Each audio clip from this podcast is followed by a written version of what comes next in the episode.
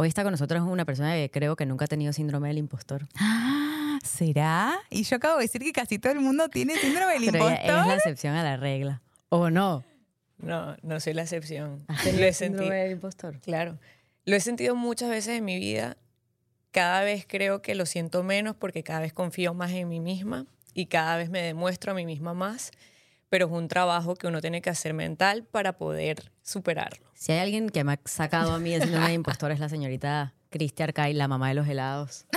¿Por qué? Porque la mamá de los helados.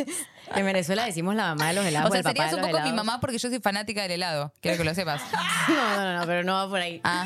En Venezuela decimos, cuando alguien es mamá de los helados o el papá de los helados, es como la creme de la creme, el crack de los cracks. como que no hay nada más Amor, y la arriba. tenemos acá. Estamos acá, listas para desarmar los esquemas y construirlos desde cero. Un podcast donde nadie va a juzgarte por decir lo que pensás o exponer cuando te equivocaste. Cada semana conversaremos con amigos quienes nos ayudarán a comprender mejor los desafíos que enfrentamos en nuestra generación. Juntos exploraremos nuevas formas de pensar y desafiar lo que hemos aprendido. Y porque pensándolo bien, Pensábamos mal pero estamos listas para sacarnos los filtros. y liberar nuestras mentes.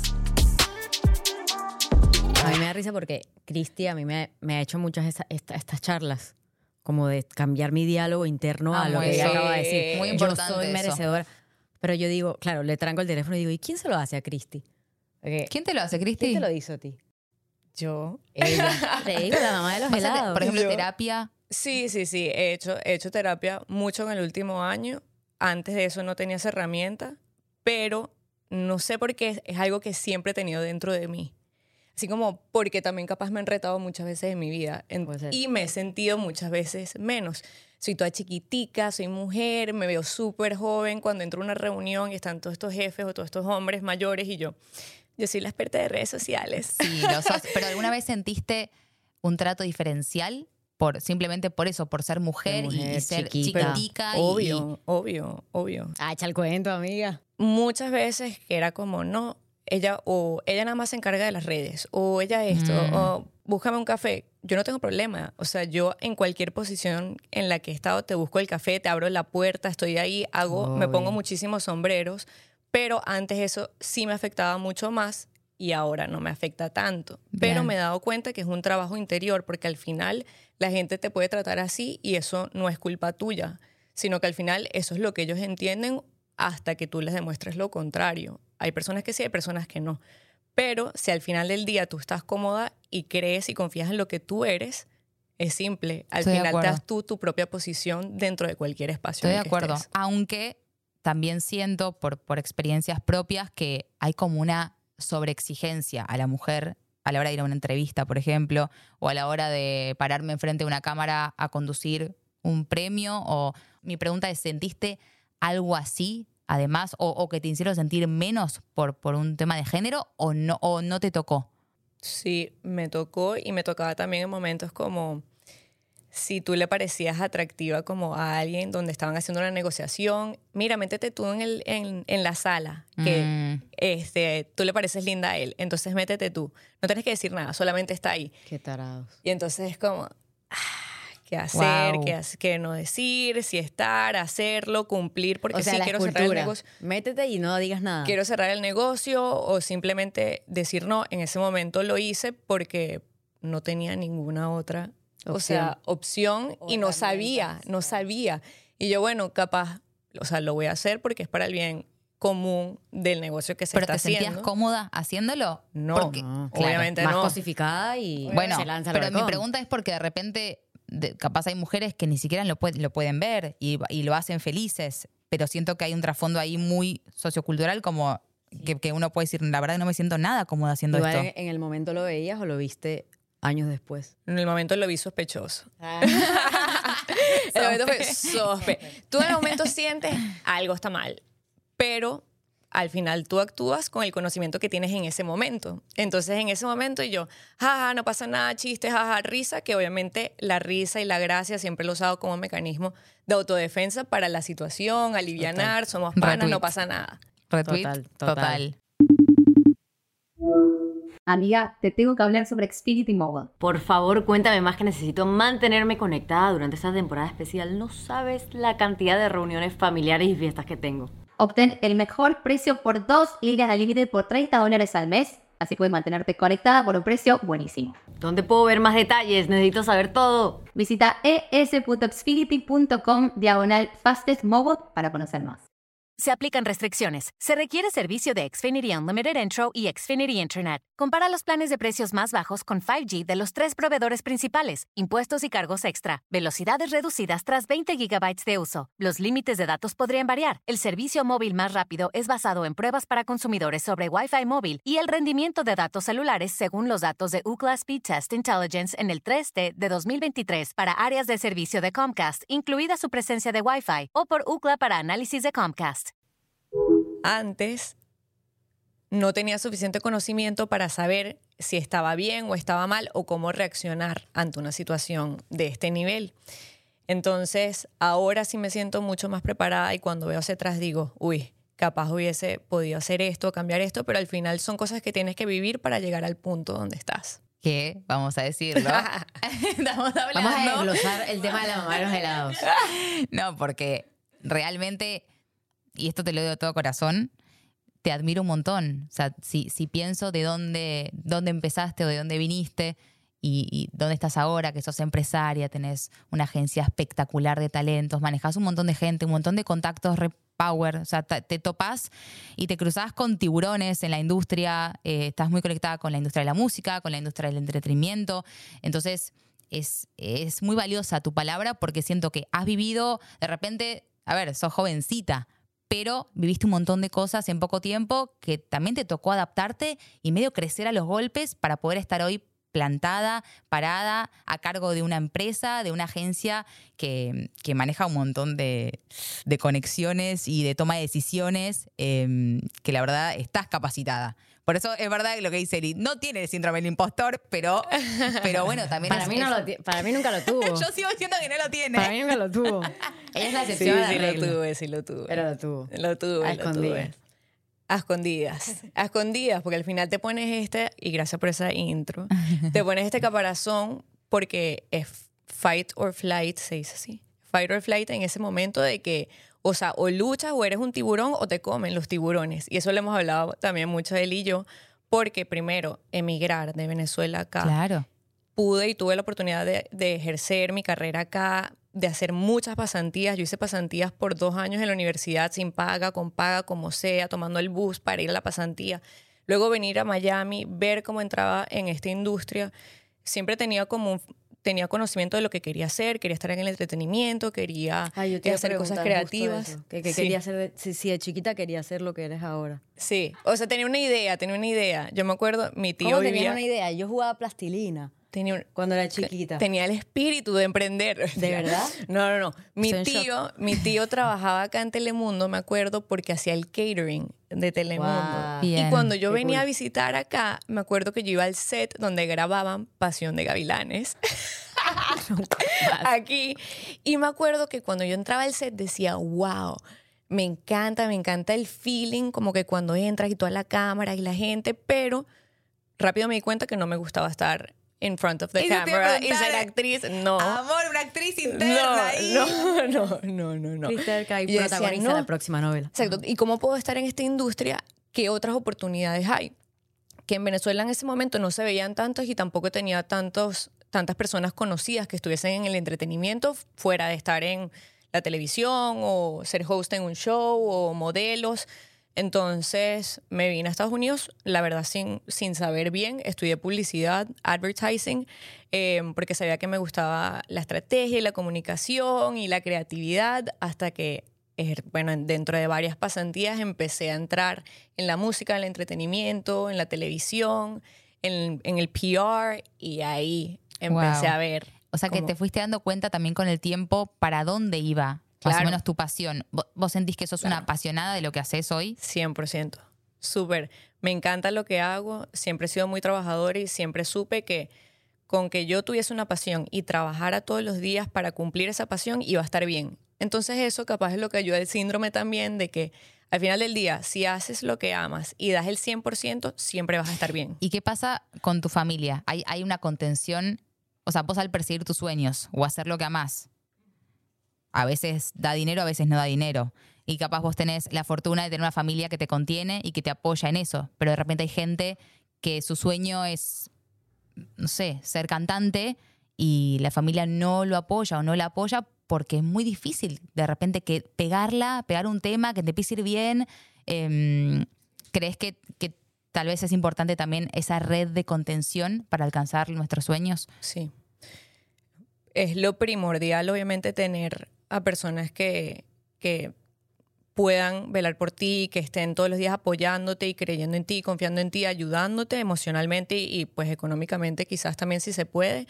Siento que la motivación que me dio mi familia obviamente me llevó a estar donde estoy hoy. Em, igual, yo siempre supe que, que iba a trabajar como sea, donde fuese, haciendo lo que sea para poder tocar la puerta get the foot in the door y ahí yo iba a resolver. Me encanta. O sea, la palabra siempre yo resuelvo. Me como encanta. sea. Porque yo era primera vez que alguien de mi familia se venía a Estados Unidos solo. Yo vine a una ciudad que no conocía, que nunca había visitado antes, nada. Eh, y yo dije, o sea, tengo que hacer lo mejor de esta oportunidad. Tengo que ser, o sea, un role model para mi hermana, para mi Mm. familia. Es la única oportunidad que tengo, es ahora nunca. Entonces, volvemos a eso de fight or flight. Es ahora o nunca, no hay otra oportunidad. Si no es devolverse a Venezuela y, y, pues no sé qué iba a hacer ya, pues porque Claro. era mucho más difícil surgir. Entonces, siempre también estuve muy consciente de la oportunidad que, que tuve, gracias a Dios, y con eso me sentía súper responsable de que lo tenía que lograr. Algo que, que dijiste, bueno, primero retomando un poco lo que dijo Steph, de que te admira mucho. Creo que todos aquí saben lo mucho que te amo y te admiro y para mí ha sido una mentora en esta industria alocada. Eh, recuerdo que hace unos minutos dijiste en plan, amo lo que hago y por eso, yara, yara.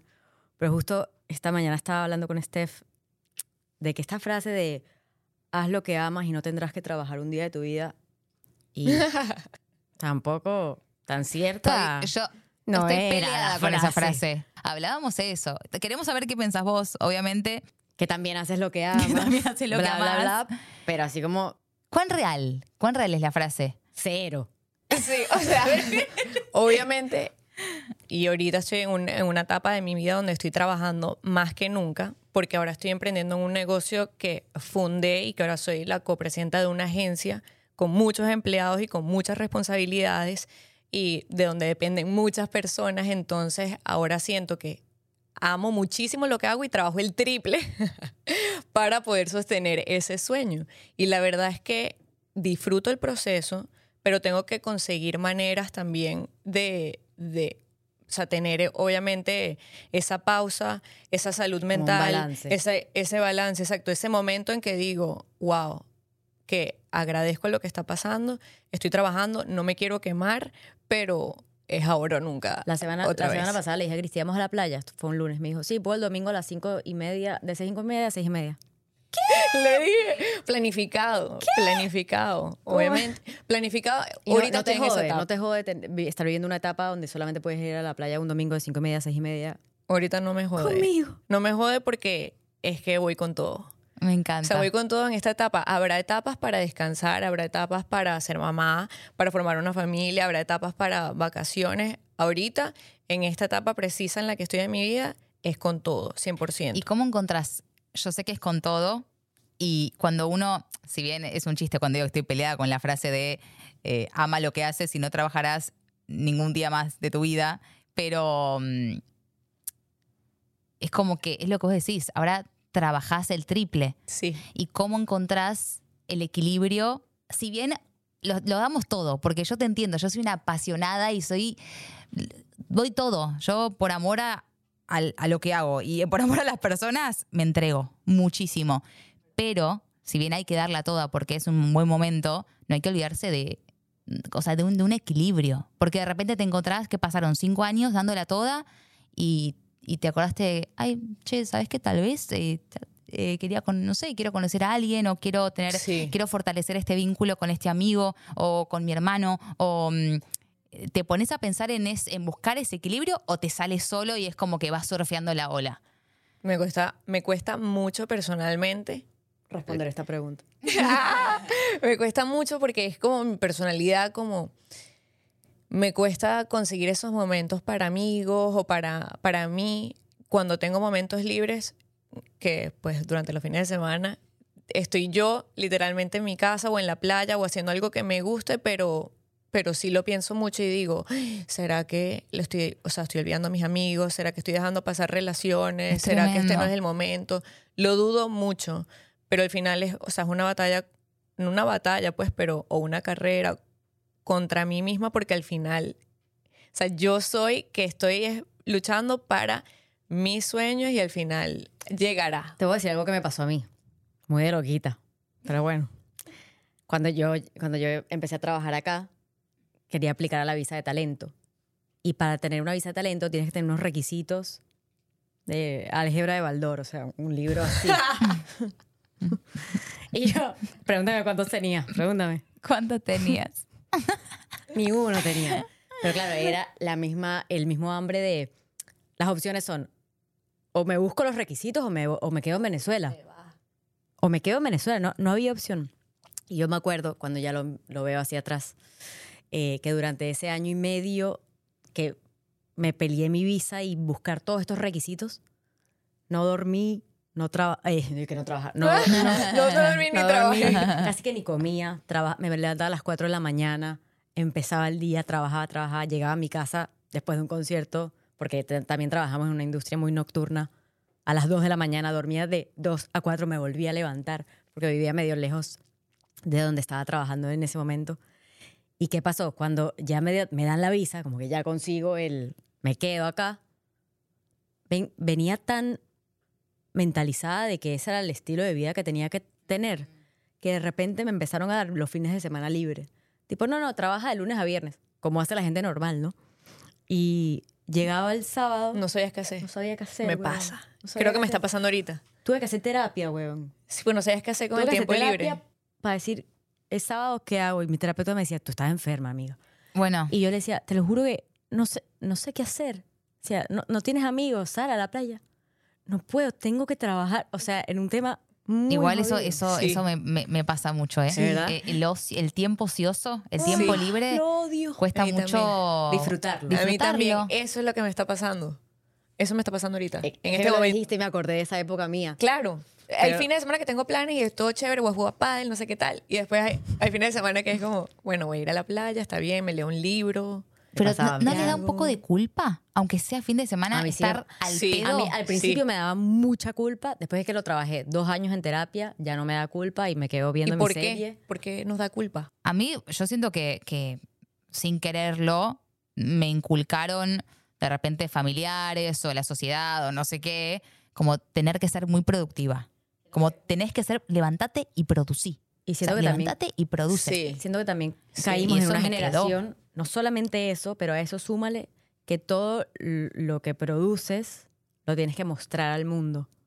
Entonces, si no tengo Oh. nada para mostrar en mis redes, obvio, significa que no estoy haciendo nada. Cuando yo me pude desprender de ese concepto de aunque no muestre no significa que no esté haciendo, es cuando pude empezar como a sentirme libre. Sí, muy Oh. fuerte eso. Y, y me pasó Es también. difícil, no, es no, y, y 100%. Y, siento que quiero sumar en- a esto que estás diciendo, Eli, que mm, muchas veces nuestros padres, abuelos, tíos, desde todo el amor del mundo, te han dicho de pequeño: vas a ser el mejor. Lucha por tus sueños, esfuérzate, hazlo, esto, lo otro, como tú puedes, como mu- mucha motivación, que qué bueno, o sea, bienvenido sea. Pero uno crece y no es todo color de rosas y de repente hay un montón de frustraciones que uno tiene que manejar y, y, y es duro, digo, como que Sí, no, to- y algo me, total. algo, me- algo me sale mal y ya es como, no, soy malísima y, y como, bueno, entonces, y de repente no tenés ni un día libre porque algo te salió mal, entonces no, no me tomo vacaciones porque algo, algo bien tengo que hacer y es una, es una ansiedad acumulada de tengo que ser el mejor que me, que me dijeron mis viejos, sumado a tengo que ser el mejor para demostrarle a mis amigos y a la gente para la que trabajo que no paro de hacer. A eso súmale las mujeres que tienen hijos, que además de toda esa presión, que tienen que buscar la manera de alimentar y educar. ¿Qué opinan, por ejemplo, cuando una mujer va a una entrevista y le preguntan sobre su deseo de maternar y de repente va un hombre y no le preguntan su deseo de paternar?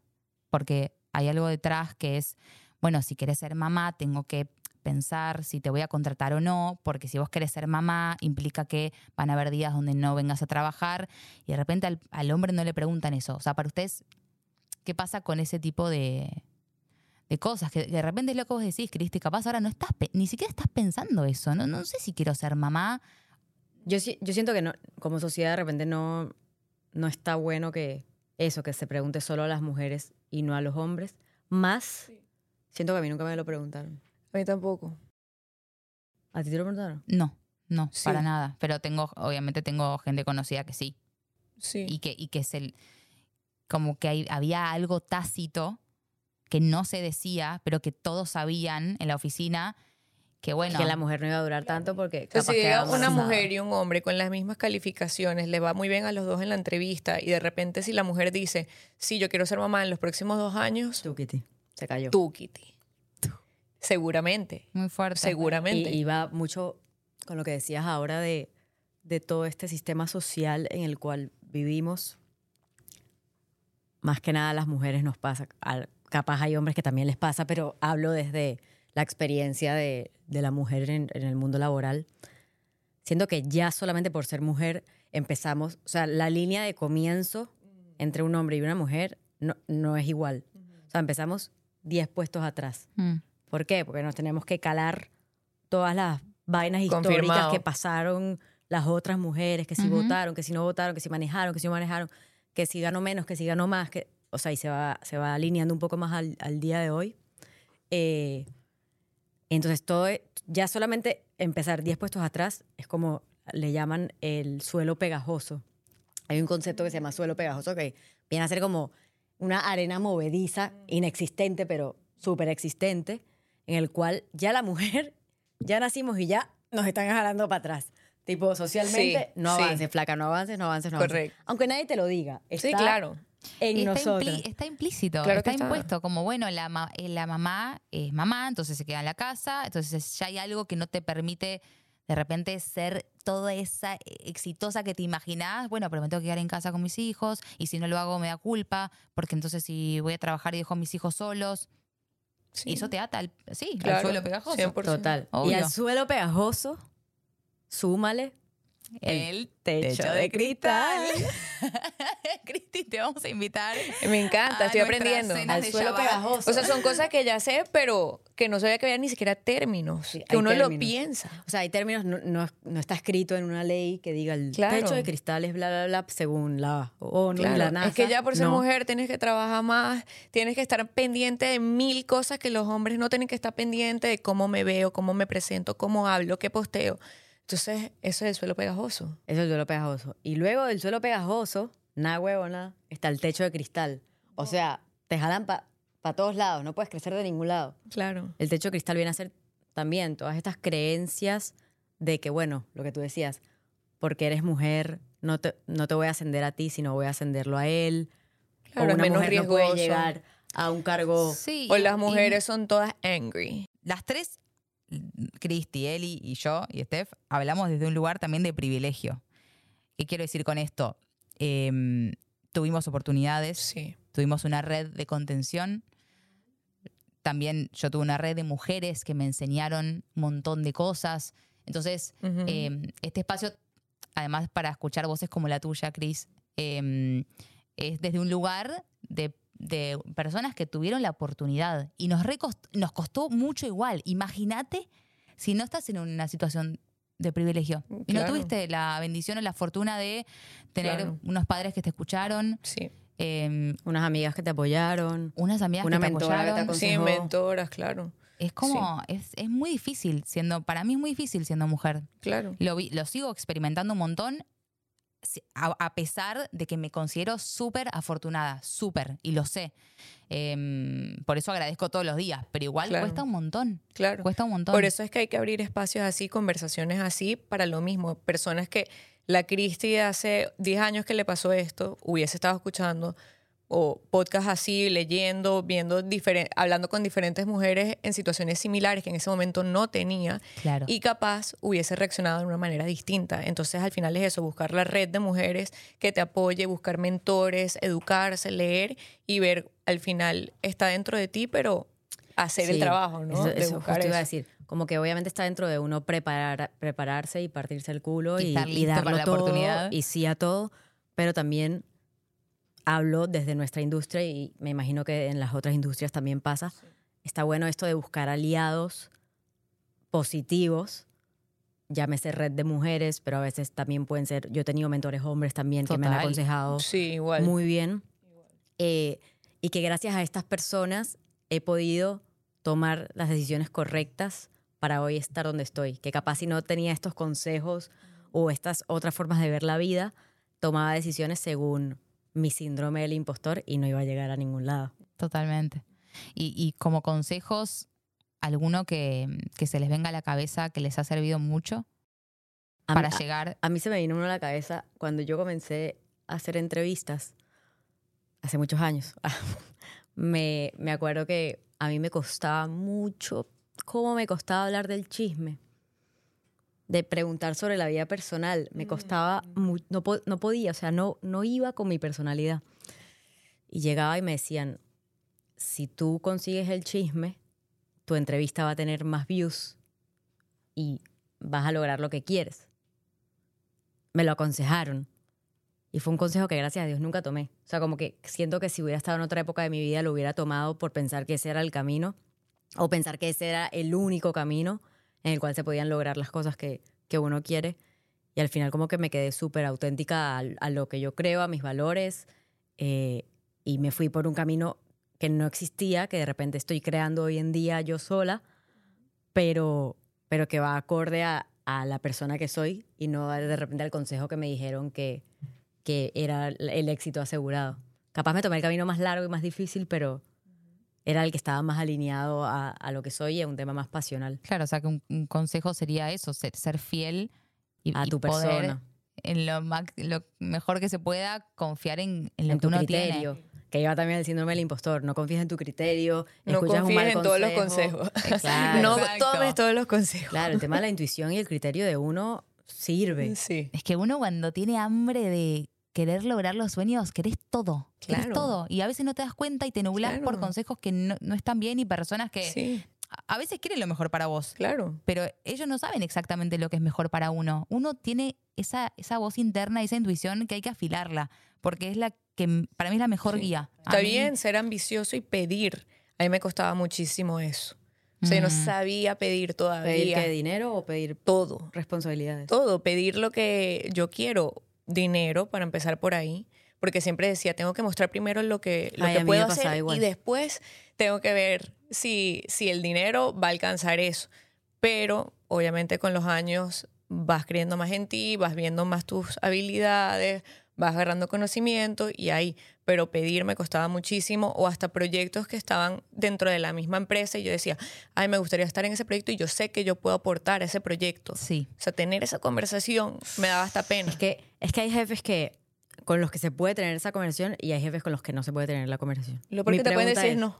Claro, Pero ahora, ahora, pero ahora, cuesta, ahora, cuesta. Claro. ¿Has aprendido más de tus buenos jefes o de tus malos jefes? Ambos. Ambos.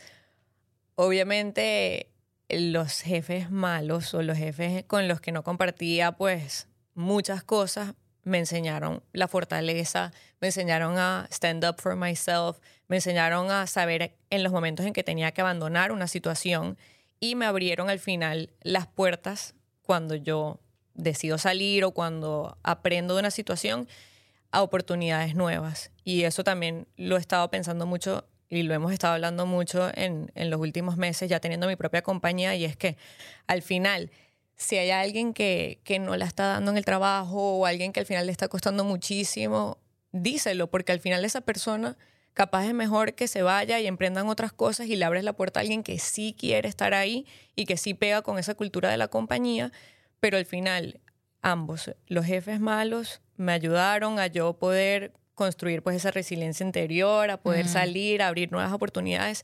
Y los jefes buenos, muchísimos aspectos dentro del liderazgo, de la cultura del trabajo, de cómo alcanzar, de cómo capaz no lo tienes que pedir, sino que te lo dan, este, pero sí me, enseñaron exigencia este, también eh, en mí misma. Y sobre todo también los jefes buenos me, me llenaron mucho de confianza, que creo que Eso es eso re es, lo más importante. No es que todo el tiempo te estén diciendo, lo estás haciendo bien, lo estás haciendo bien, porque creo que ningún jefe que me ha tocado esté todo el tiempo. Lo estás haciendo buenísimo, dale, dale, dale. Raro, raro. ¿Por qué no? Eso ya no te da criterio. Claro, o Obvio. sea, al final lo estoy haciendo buenísimo, me voy a, o sea, tranquila con el abanico. No, pero mientras más te exige el jefe, más quieres dar y mejor quieres ser. Entonces, también está la, el fine line entre la exigencia, entre, pues, ser un buen jefe o mal jefe, pero al final es el criterio de uno mismo. Sí. También un, o sea, también de repente el jefe se puede dividir entre, entre la parte humana que tenga y la parte de negocio que tenga. O sea, puede ser bueno en negocios y malo con las Que personas. es ese fine line. Claro. Que entonces es business versus personal. No te tomes las cosas personal, pero entonces de repente si un viernes o un sábado a las 11 de la noche te están escribiendo pidiéndote un reporte, como marcas también Los límites. ese límite, Totalmente. pero lo quieres dar todo. Entonces estamos las tres, lo quiero dar todo, quiero ser la Total. mejor. y hoy en día, ser- hoy en día cuando te pero piden no. un reporte a las 11, lo mandas. Ahorita yo pido los reportes. Ah, pero bueno, trato. Pero por lo mismo, cuando voy a pedirlo, porque cuando uno pues es dueño de su negocio, estás todo el tiempo pensando en el negocio. O sea, es tu bebé. O sea, hay veces que no tengo límites y yo digo, conchale, capaz no he debido pedir esto a las 11 de la noche, pero, pero bueno, o sea, cosas que vas aprendiendo también ahora en posición de, de jefe a mí, y de a mí líder. una vez un... Mi jefe, yo lo, lo puedo mm, comparar con un director, por ejemplo. Un director en algún show o en alguna obra, lo que sea. A mí una vez uno me hizo llorar, ¿De verdad? pero lo amo. O sea, me hizo llorar. Yo lloré mucho, yo lloré muchísimo también. Es como una pareja tóxica. también lloré mucho. Todas hemos llorado mil Hemos veces. llorado mil Para- veces. Digo, pero, pero ¿sabes qué? Es de los directores que más quiero, pero me la hizo parir.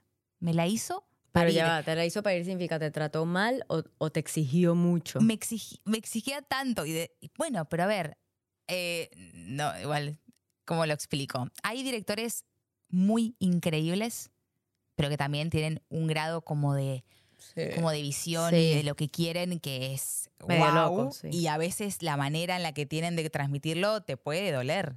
Claro. eh, la- y te puede dar inseguridad y te puede dar como, como en el ego y lo estar haciendo bien y después te queda una toma de puta madre. O sea, de verdad, y decís, A mí "Guau, nunca la me mejor pasó". toma. No, pero, pero de repente eh, tenés un director que es lo más amoroso del mundo y está muy bien lo que hace también, pero... no te mm, exige tanto, entonces no saca no te ese exige lado tanto. tuyo. Digo, ¿será que no estoy sacando lo mejor que puedo sacar? Y este es como un tire afloje. Igual, para yo, Steph, siempre prefiero que eh, no llorar. O sea, yo soy muy sensible. Me recuesta enfrentarme con un director o con un coach o con un profesor que, que me lleva a tal punto de, de- de- como de, ay, O sea que mientras, más, mientras más te exigen, más das o no. sí, yo sí.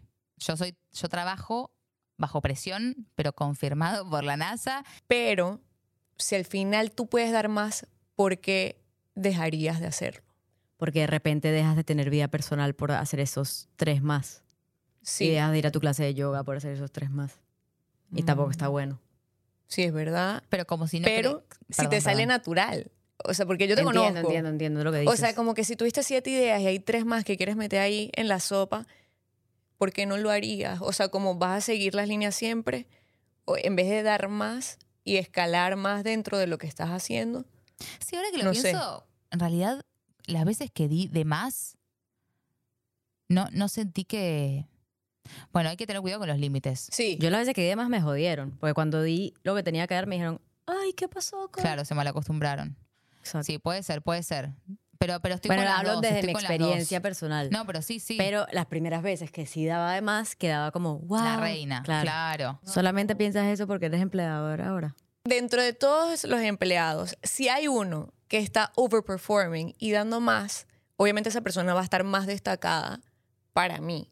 Entonces esa persona es la que al final yo voy a decir, siempre está dando más, está haciendo más esfuerzo, está siendo más proactivo, está dando otras ideas, no está siguiendo nada más lo que yo le digo, digo, y este, o sea, es mi caso personal, yo digo, wow, sí me gustaría explorar más oportunidades de crecimiento con esta persona. Siento, puedo aportar algo. Siento que lo hice mucho en mis primeros años en el trabajo, que me tenía como que, que ganar un respeto Sí. o un, ay, esta niña trabaja, esta niña Sí. hace esto. Sí. Una vez que ya sentí que me gan que que lo hice bien, Ok. dije, chicos, hago siete, no hago diez. Me gusta. Creo que es la etapa. Exacto, Es es la etapa. etapa. en donde esté. Llega una etapa que, que tú dices, ya no tengo que dar diez, ya puedo dar Me siete. encanta. Eso, es eso. un buen Estoy bien. eso Es es un buen consejo, amiga. Es eso. Sí. Es eso.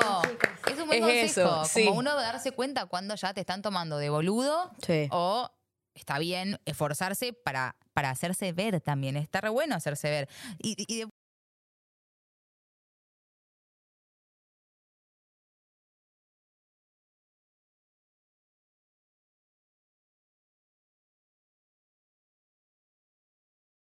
Estaba escuchando a Cristi, que tiene gente a cargo, que es una empresaria.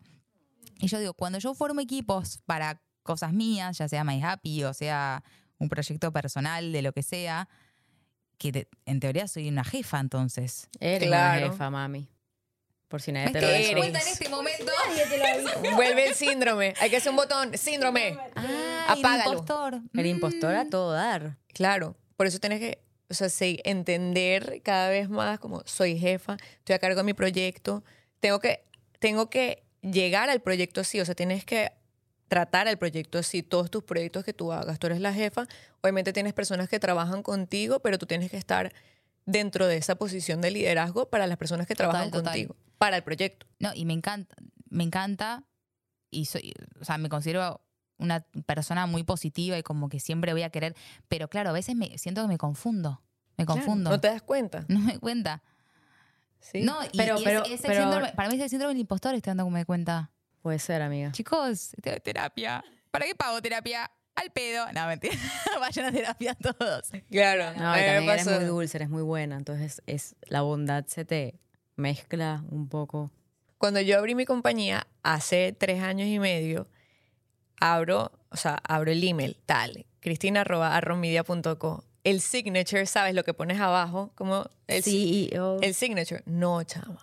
Lo pongo Cristina Arcaillo, que pongo porque la compañía es una persona, Claro, un solo email. claro, Y- o sea, ajá. Entonces creo que puse Director of Marketing, ¿no? Cristina Arcaillo. O sea, mi vida, te sí. amo.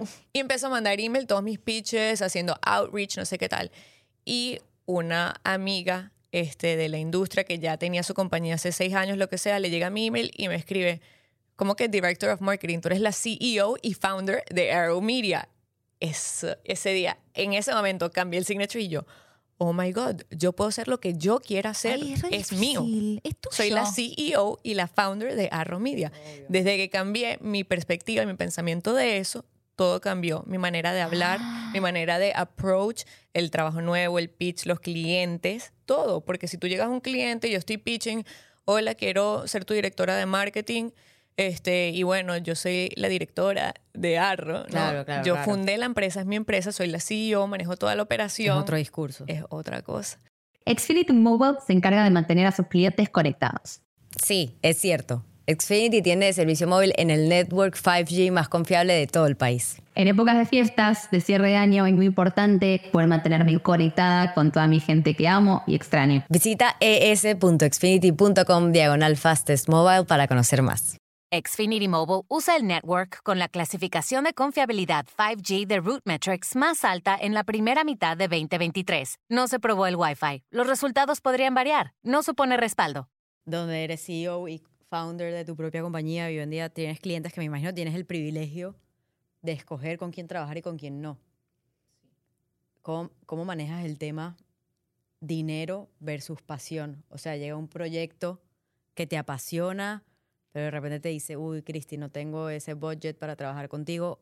Hoy en día que ya estás en una posición distinta que hace tres años, ¿qué es más importante, el tema pasional o el tema económico? Estaba en la posición donde capaz hay un proyecto que no me apasiona tanto y tiene muy buen presupuesto o hay un proyecto que no tiene tanto presupuesto y me encanta creativamente y me llena y es un proyecto más pasional, como dicen.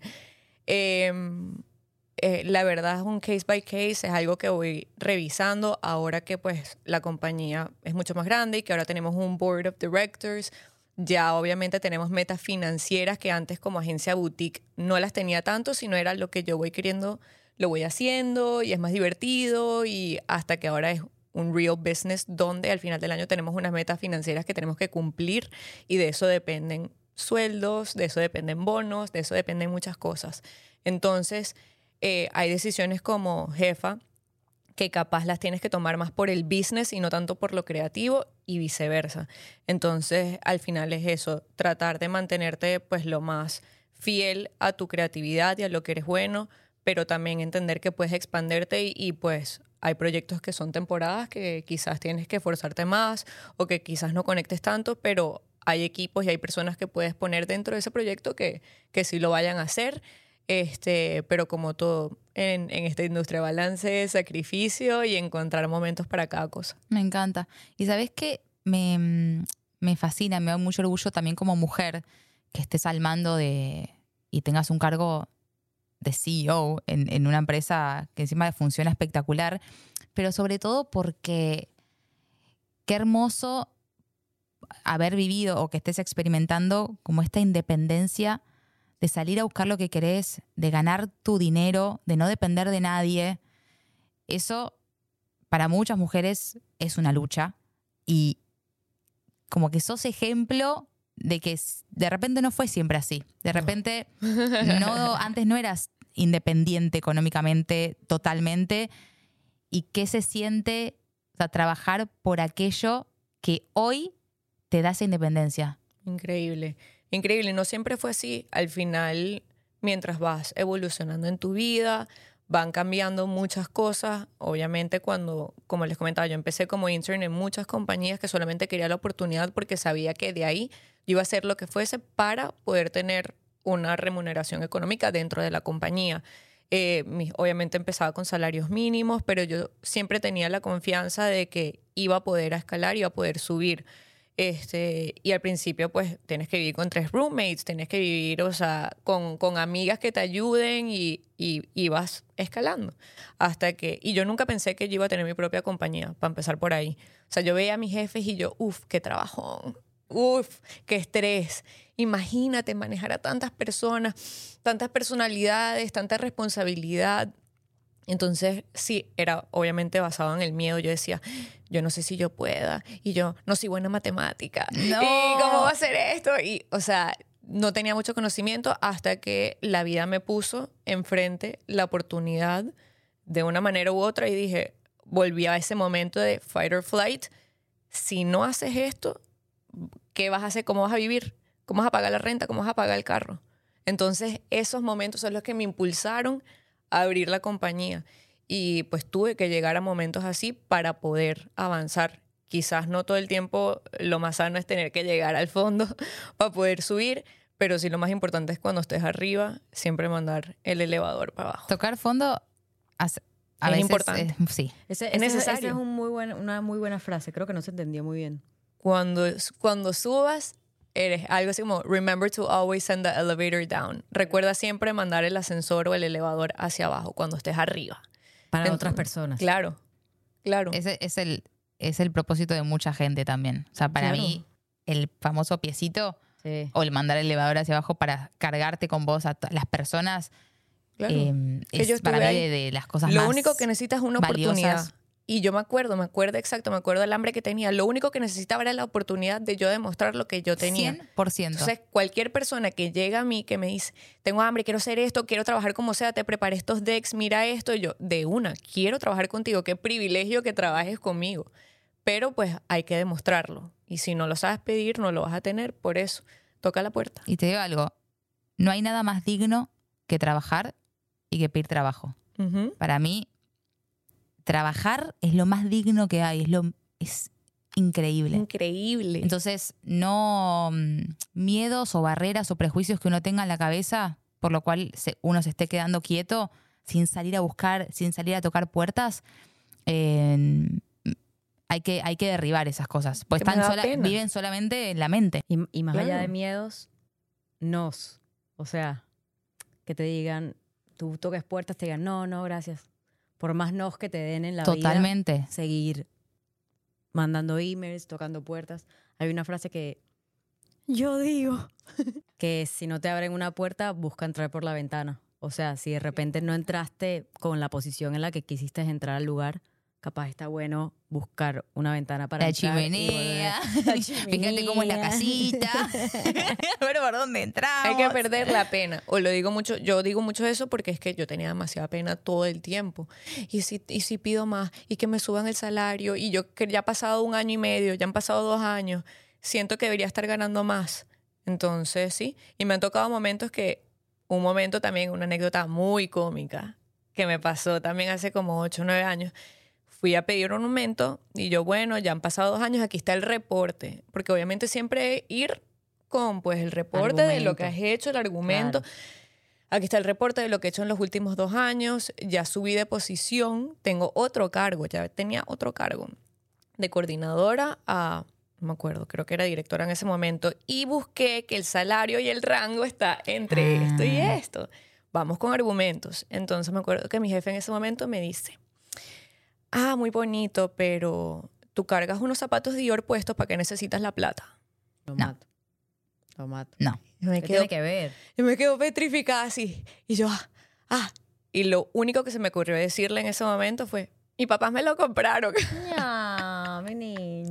que era mentira, me lo Claro, había comprado yo. mentira. En ese Amor, momento te quedas Me lo compré con mi esfuerzo. En Claro. ese momento no solamente te quedas petrificado, sino que piensas que tienes razón. En ese Y me momento. sentí mal, Sí, claro, me sentí mal y yo, conchale, o sea, me compré estos zapatos y la verdad, obviamente era, era gran parte de mi sueldo y entonces ahora porque estoy mostrando más o porque me gasto el dinero en esto, él va a pensar que no merezco gastar más porque lo estoy gastando en banalidades.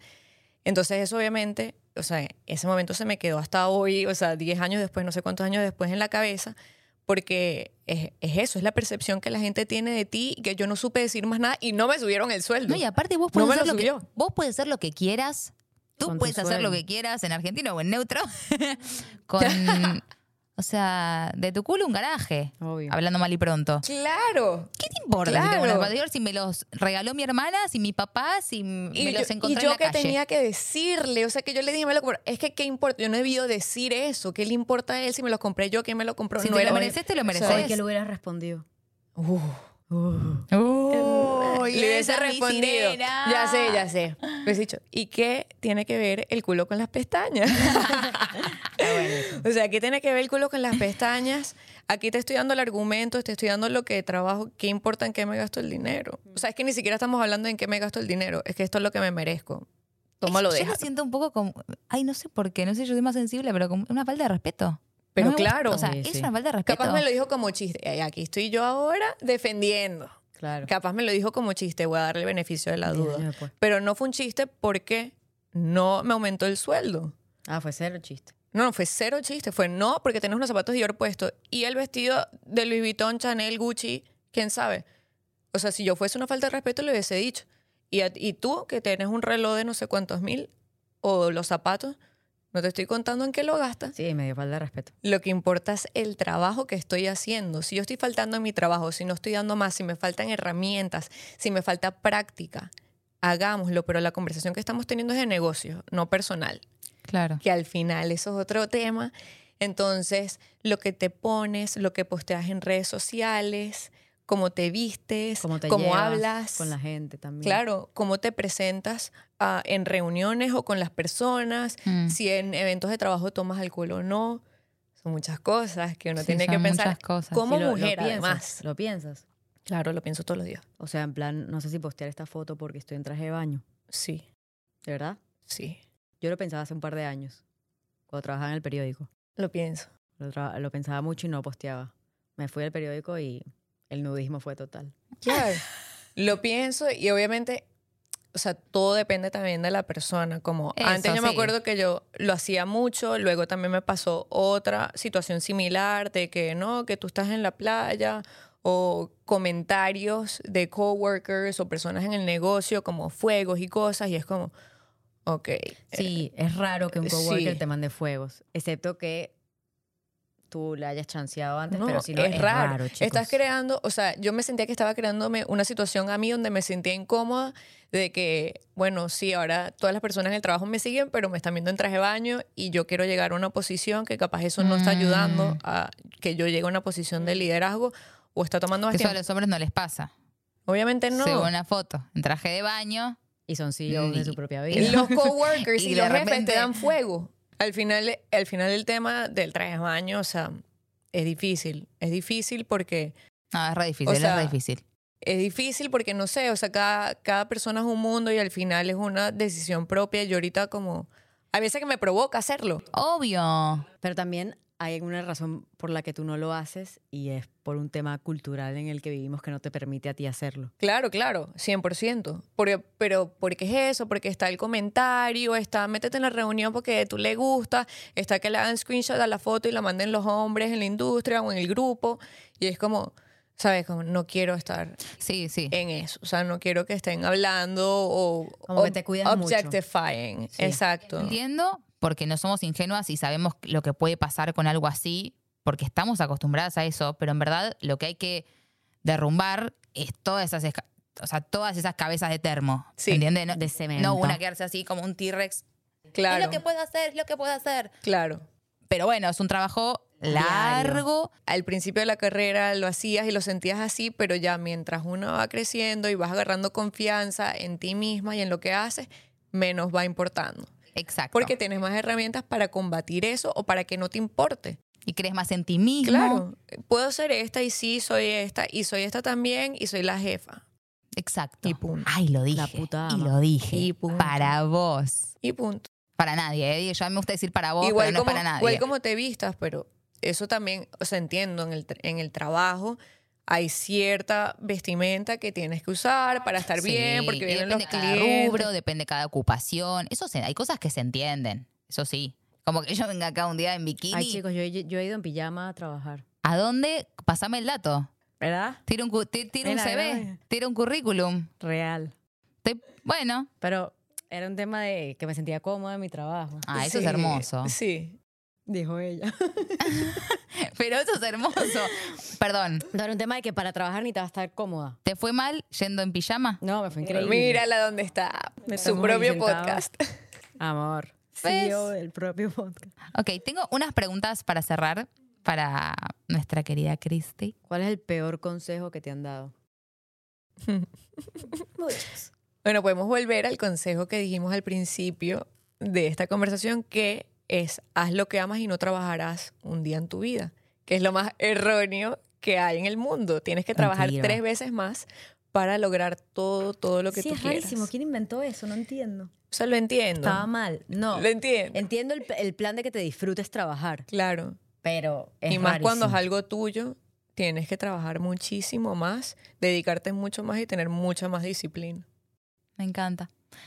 ¿Cuál es el prejuicio más arraigado a tu profesión, a lo que haces? O sea, algo que la gente piense, Piense de de ti, vos que no por sea hacer verdad. lo que haces y que digas, esto no se parece a mí y lo piensan de mí por lo que hago o por lo que soy. quizás dentro de esta industria del entretenimiento, las mujeres que, muchas mujeres que están en posiciones de liderazgo, Sí, me pasó. Muchas mujeres que están en posiciones de, de liderazgo, la gente piensa que te cogiste a alguien para llegar a donde estás. sí. Y siempre es eso porque es algo que siempre se ha hablado en la industria del entretenimiento y artística y es como, ¿con quién se estará acostando para llegar a donde llegó? O el tabú de que todas las mujeres líderes son unas perras. pues. Malas. Malas, exacto. Son malas, son autoritarias, son malas, tratan mal a la gente o tienen que tener esta, esta máscara donde son malas. O sea, simplemente malas personas. Porque eso no dicen cuando es un jefe malo. Es cuando, ah, no, pero debe ser una hija de Fru. Exacto, esa es la palabra. Exacto, porque los hombres si son La puedes HP, decir, la puedes decir, la puedes decir. hijo de puta. eh, Primera vez en tu vida que lo dijo. Ay, yo me quedé así. Esa es otra cosa, decir groserías, no decir groserías, pero bueno, en fin. Si los hombres son un hijo de puta, uy, es un hijo de puta, es demasiado duro, es el manager más tiburón, el duro. papá de los helados. Es el papá de los helados. Así no. Así no. Nunca más. Así yo no creo que los vean a los jefes. Nosotros tenemos una foto así. Nosotros tenemos una foto Somos así. las Sharks, Nosotros vestidas de teddy bears y knits. Tenemos una foto así, ese Sí. día habíamos tenido un bajón y dijimos, no, chicas, Somos somos, sharks. tiburones. Por eso. Imagínate la demencia. El hombre es el shark, es el tiburón, es el duro, es el hijo de puta y eso está buenísimo. Y la mujer, si es una tiburona, si es un hijo de puta, entonces no. Eso o se acostó con tal, Sí. o es porque es esposa Exacto. de... No se creen que podamos estar en la posición porque nos los merecemos, porque lo trabajamos respetuosamente y además podemos liderar un equipo, tener actitud y que eso sea aceptado. Y ser buena gente. Además, eso. tienes Bien. que tener... Ese es el propósito de nuestra vida. Subir, ayudar a las demás a subir, ser buena gente. Obviamente siempre diferenciar el trabajo con lo personal, pero al final del día estamos todos trabajando para lo mismo y todos estamos trabajando para subir juntos y crear algo juntos. La red de contención. Volvemos al principio. Sí, obvio. Sí. Uy, hicimos vuelta. Ay, me da fomo. Ah, ¡Ah! Vente a este sofá. gracias. Eh, gracias. En este momento, ¿cuál es la palabra que mejor te describe? ¿Y por qué ex? A decir una palabra, es que esta palabra es muy importante y es el agradecimiento. ¿Por qué el agradecimiento? Que es una palabra también que creo que este último año hemos hablado muchísimo todos como generación y como sociedad. ¿Y por qué es tan importante el agradecimiento? Porque te hace entender dónde estás, te, da una actitud todos los días de agradecer todo, el respirar, el subir, el venir a trabajar, la oportunidad que tienes, entonces te hace apreciar lo que estás viviendo, te hace estar en el presente con lo que estás viviendo y además es un buen ejercicio para hacer a diario, porque sí me toca hacer ejercicios a diario para poder sobrevivir el día y la semana y al final es eso. O sea, yo tengo que prepararme para cada día haciendo afirmaciones y pensamientos para poder también luchar contra el síndrome del Total, impostor. estaba, estaba pensando eso. Y son esas afirmaciones yo soy esto, yo soy esto, yo puedo esto, hoy pido sabiduría, conciencia, ayúdenme a liderar este equipo, ayúdenme a, a ser un, a ser una buena líder, porque es una responsabilidad demasiado Ujú. importante para mí y para los demás. Y ojo que para ser líder no tienes que estar en una posición de liderazgo, ser la jefa de una compañía. O sea, los líderes pueden estar en cualquier posición, eh, desde la más baja hasta la más alta, y siempre que seas un líder, pues vas a poder subir más. Total. Bichota, iba a decir yo tu, pa- tu palabra, de- tu palabra de este momento. Bichota, Me gusta amor. también. Bichota. Última pregunta para ti. Algo que pensándolo bien pensabas mal. Algo que pensándolo bien pensaba mal era creer que tenía límites, Mm, porque muchas veces pensé que ya había llegado a donde iba a estar y que no iba a subir más, y siempre hay más. Así que pensándolo bien pensaba mal en mis propios límites. me encanta. No tenemos límites. Eso no es verdad. hay techo de cristal, no hay suelo pegajoso. Muy bien, muy la bien. chica que sabe. La vida pasa y la vida se nos va. Y mientras trabajamos por cumplir nuestros sueños y, lo- y la damos toda, es importante recordarnos que tenemos que hacer, digo, lo que... también, también, también, hace, hace mucho no voy. Eh, Pero de verdad, o sea... Hacerlo por ti. O sea, si lo hago, que lo voy a hacer por mí, no lo voy a hacer Porque- me va a ver el amigo, que me va a ver el otro, que me gusta, que no me gusta. Aplica para todo, aplica Exacto. en todo. Aplican Sí, todo. O sea, sí, si el sí, jefe, el no jefe, el puesto, el no puesto. Si lo sentís en quieren, tu me quieran cora, si lo sentís soy. en tu cora, Chao. para mí, adelante, do it, go for it. Adelante por los sueños. Gracias, Ok, Cristi. Las quiero. Te queremos. Te quiero Gracias, mucho. me encantó. Gracias por ser una buena mentora y amiga. Love you. Mua. Aquí estamos, todas para una. Este programa fue presentado por Xfinity Mobile. Cambiate el servicio móvil más rápido con celular 5G y millones de hotspots de Wi-Fi. Visita es.xfinity.com diagonal fastest mobile para conocer más. Basado en pruebas para consumidores sobre Wi-Fi móvil y el rendimiento de datos celulares, según los datos de Ookla Speed Test Intelligence en el 3T de 2023 para áreas de servicio de Comcast, incluida su presencia de Wi-Fi, o por Ookla para análisis de Comcast.